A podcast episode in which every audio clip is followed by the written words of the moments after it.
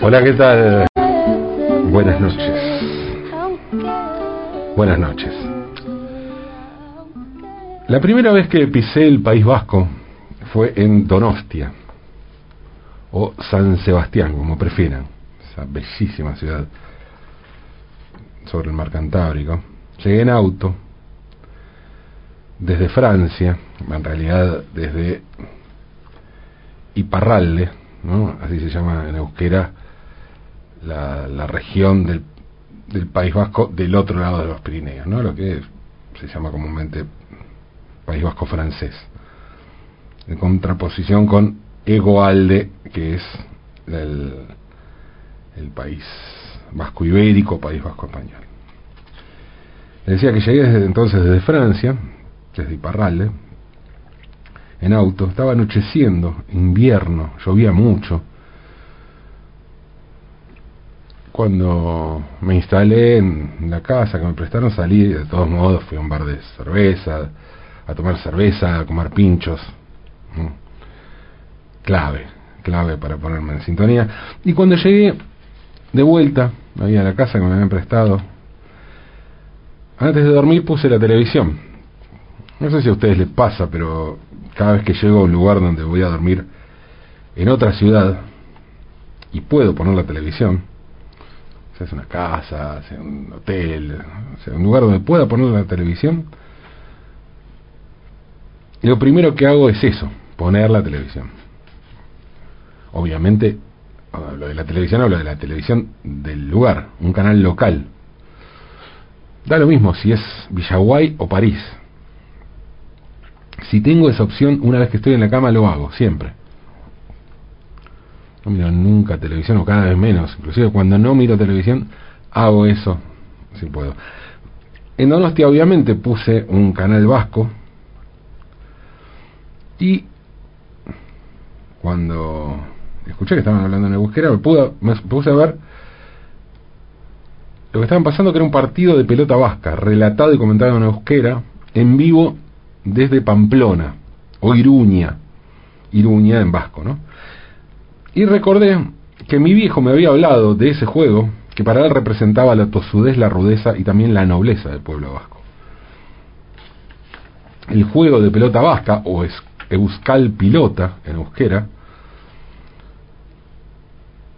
consiste en un frontón que se juega con una pelota dura. En realidad hay varias variantes, hay algunas variantes, pero esa pelota dura originalmente era una piedra, aunque tampoco se crean que ahora es mucho más blanda, y no se juega con paletas, se juega con la mano, o la variante original, ¿no? porque insisto, ahora hay otras variantes.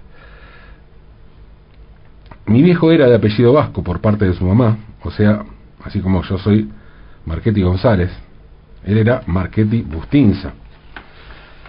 Y su abuelo vasco me contó, jugaba la pelota con otros amigos vascos. Me aclaró que eran pocos los que jugaban a la pelota de forma tradicional, con la mano. Porque aquí en la Argentina se había adoptado la pelota paleta como variante soft de la pelota vasca. Tampoco es que mi viejo me contó esa historia, yo no sabía muy bien el origen de la pelota paleta, y cuando crecí, cuando crecí, eso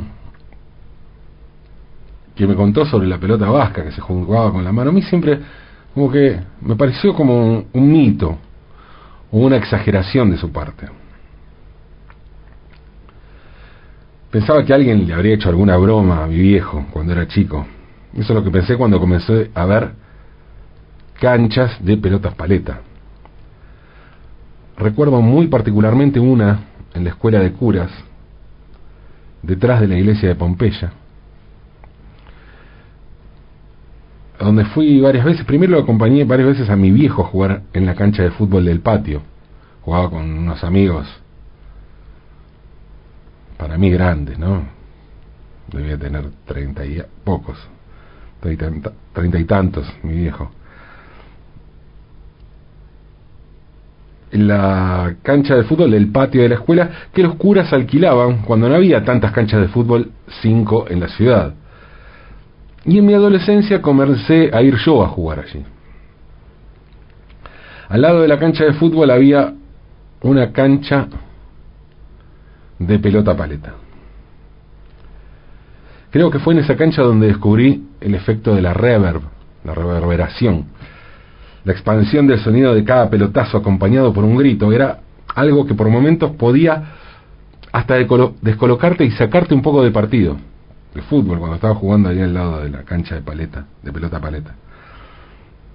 La cancha de pelota paleta era una caja de resonancia que producía un sonido que inundaba el aire con un tiempo, por un tiempo anchísimo, ¿no? Se sostenía ahí el, el sonido. Al ver en televisión ese sonido del partido de pelota vasca, sentí lo mismo que había sentido cuando era chico, cuando lo acompañé a mi viejo jugar al fútbol y al lado estaban jugando la pelota paleta. Pero yo ya había vuelto a escuchar ese sonido acompañado por textos, palabras en euskera. Fue cuando vi la película La pelota vasca de Julio Medem. La pelota vasca es un documental que Medem estrenó en 2003, luego de dirigir varias películas de ficción con muy buenas críticas, como Vacas, La Ardilla Roja, Tierra, Los Amantes del Círculo Polar y Lucía y el Sexo. En la pelota vasca Medem realizó un documental sobre la situación sociopolítica, en el País Vasco y cuenta de alguna manera su historia y lo muestra también de un, de un modo muy particular. La estructura de la película es un relato coral, plagado de voces, gente dando testimonios. Podríamos decir que todas las voces de los principales responsables de las fuerzas políticas tanto del Estado español como del País Vasco están allí. Los únicos que se negaron a aparecer fueron los dirigentes del Partido Popular. Dice incluso en la película que se lo convocó a José María Aznar, entre otros, a dar testimonio y que no quiso. El resto están todos, desde Felipe González a Arnaldo Otegui. Aparecen además dirigentes sociales, artistas, intelectuales, deportistas, mucha gente, muchísima, muchísima. Y cada uno tiene un paisaje de fondo, parece sentado frente a un paisaje que muestra el país, la tierra. Y todo está entremezclado, enhebrado, con momentos en los que se ve jugar, en los que se ve jugar a alguien a la pelota vasca, a la Euskal Pilota la piel sobre la piedra de la que hace, a la que hace referencia el subtítulo del film. A mí me pareció buenísima la pelota vasca, más allá de un sesgo un tanto socialdemócrata españolista. Me encantó porque está muy bien narrado algo que a priori parece medio plomo, ¿no? Esto de solo armarlo con, con testimonios. Pero la fuerza con que aparece el paisaje, y la forma en que se va contando la historia a partir de los testimonios es buenísima. Sí, hay un sesgo un tanto socialdemócrata españolista, pero aparece, como les decía, todo el mundo, hablan todos, desde gente que no condena la violencia de ETA, como el caso de Batasuna, el caso de Otegui, hasta familiares de víctimas pasando por dirigentes que abandonaron la organización y luego fueron amenazados por eso. Y también familiares de presos.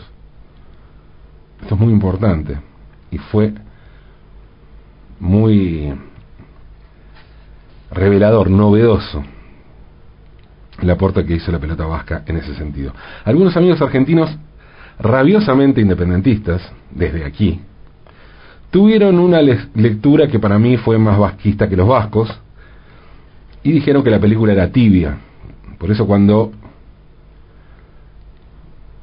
paré, cuando dormí en la casa de unos amigos de la izquierda Barchale, en Aspeitia,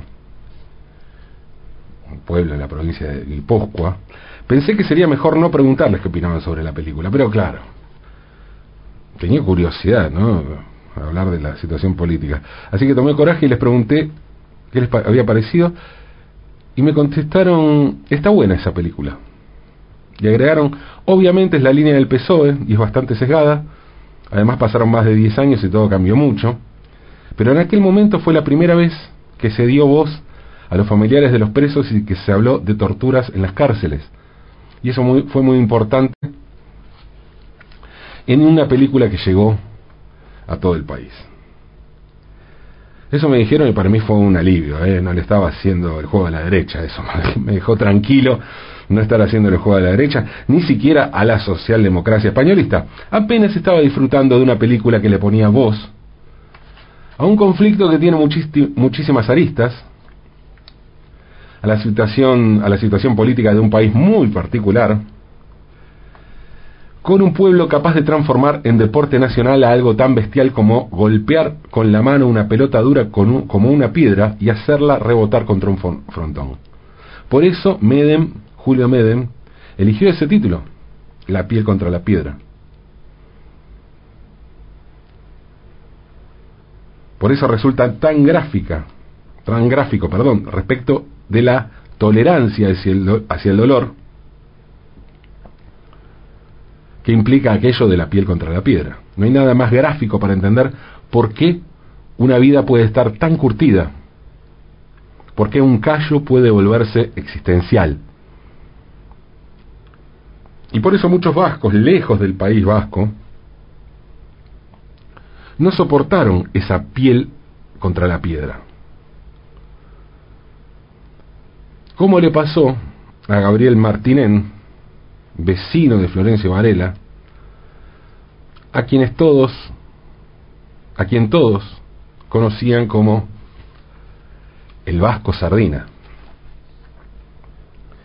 Gabriel Martínez nació el 8 de agosto de 1866 en el pueblo, en el pueblo de Banca, un pueblito muy, muy pequeño, en la provincia de Baigorri, en Francia, porque Banca queda en los Pirineos, en el lado francés del País Vasco, en Iparralde, como les decía al comienzo, a pocos kilómetros de la frontera con el Estado español, que a esa altura, donde esa altura está la, la la región de Navarra, ¿no? Navarra es una región distinta, diferente del País Vasco, pero considerada parte de lo que es Euskal Herria y donde se habla también euskera. Martínez tenía un tambo en las afueras de Florencio Varela y le encantaba jugar a la pelota. Como buen vasco, le encantaba jugar a la pelota, imaginemos, ¿no? Era Florencio Varela a fines del siglo XIX, principios del siglo XX, aquello era el campo, un pueblo de campo. ¿no? Era um, Martinén, el vasco Sardina, era de contextura robusta, alto, grandote, pero era bastante malo jugando a la pelota. Le encantaba jugar, pero era bastante malo. Y un día cansado de perder buscó un hueso de vaca, la paleta, y comenzó a competir con él contra los peones. Sí, la, la paleta, el hueso, donde está la paleta, en la espalda, ancha, perfecta. Y mm, empezó a competir con los peones, evidentemente no había árbitros ni bar y los peones tendrían miedo de perder el empleo. Bueno, el caso es que el Vasco empezó a notar una clara mejoría en los resultados. Al tiempo perfeccionó la técnica y reemplazó el hueso por una madera de cajones de querosén que cortó especialmente con la forma que aún hoy con ligeras modificaciones sigue utilizándose en el juego. Martinén vivía en las cercanías de, de la capilla, más precisamente en el llamado paraje Camisa, situado en el límite entre Florencio Varela y Verazategui, y allí en el almacén de ramos generales de la familia Camisa o Camicia, además de venderse todo tipo de artículos, como un almacén de campo, funcionaba una herrería y había también un frontón de pelota vasca. El éxito de este novedoso instrumento,